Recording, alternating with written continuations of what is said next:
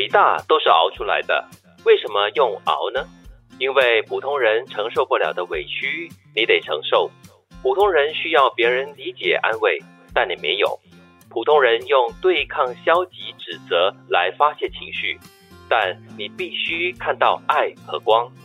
在任何事情上学会转化、消化。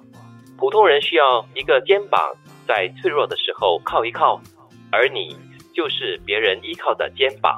我的肩膀不够宽，而且很有骨感，你靠的话呢，很容易觉得很痛，而且很受伤。还是靠自己比较好，很响亮。那你不想做伟大的人吗？因为伟大的人这个肩膀就要宽大。我没有，我没有红痣。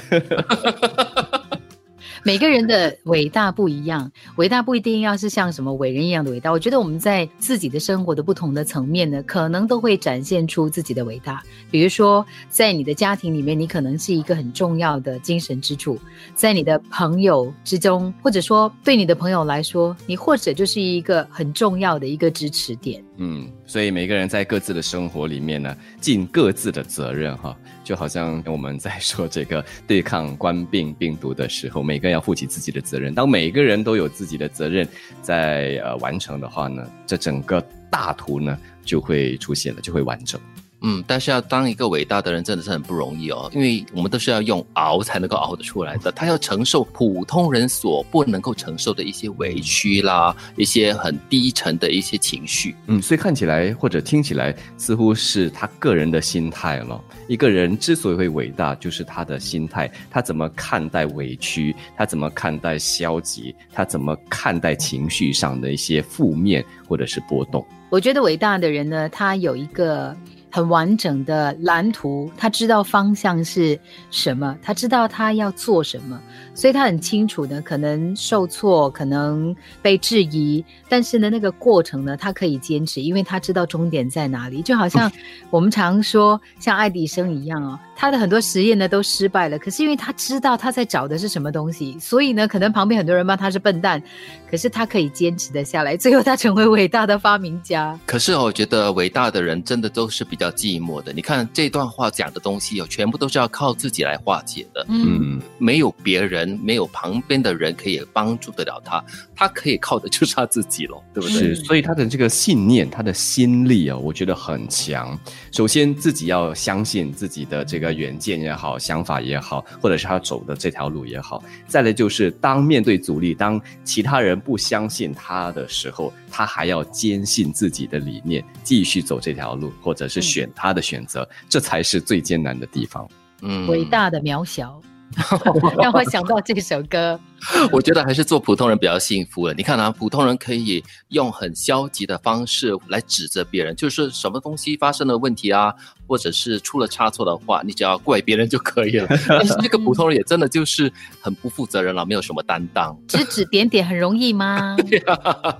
所以做伟大的人哈，真的就是无敌是最寂寞的。你站在高山上，然后呢，呃，就是高处不胜寒哦，就冷暖自知。嗯，我是觉得当普通人也不需要。觉得委屈，或者是觉得不对或内疚，因为在一个团队里面，在一个社群里面，总有这些伟大的人，或者是总有这些所谓的领导领袖，他们在冲锋线上，需要我们这些普通人在后面啊支撑着、跟随着，然后呢，当然偶尔质疑啦、发发牢骚那是难免的了。但是伟大的人嘛，伟大人就会谅解我们的牢骚，所以还是要有这些后盾。还有这个领袖在前面冲锋。嗯，再大的理念呢，再伟大的一个思维呢，其实没有背后的那个支援，比如说群众的这个支撑的话呢，可能好像到最后也成就不了什么大事了。所以虽然他是孤独的，因为他可能唯独他才想得到那个宏观的那个角度。但是呢，如果他是由始至终都是孤独的话呢，可能到最后他会发现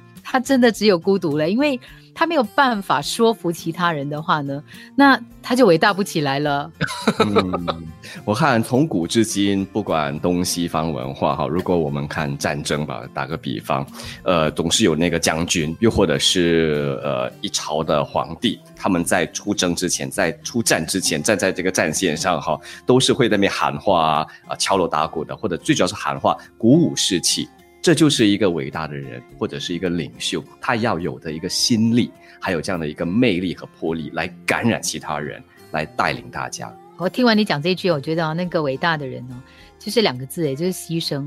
就是他必须要能够去承受比别人更多一点的东西，然后呢，要能够接受比别人更难接受的一些煎熬。所以你所以机器说的是对的，是熬出来的。对，熬汤的熬，但是那个味道是很好的，这个浓汤的味道是香香浓浓的哦。伟大都是熬出来的，为什么用熬呢？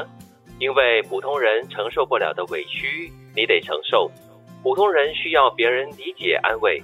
但你没有，普通人用对抗消极指责来发泄情绪，但你必须看到爱和光，在任何事情上学会转化消化。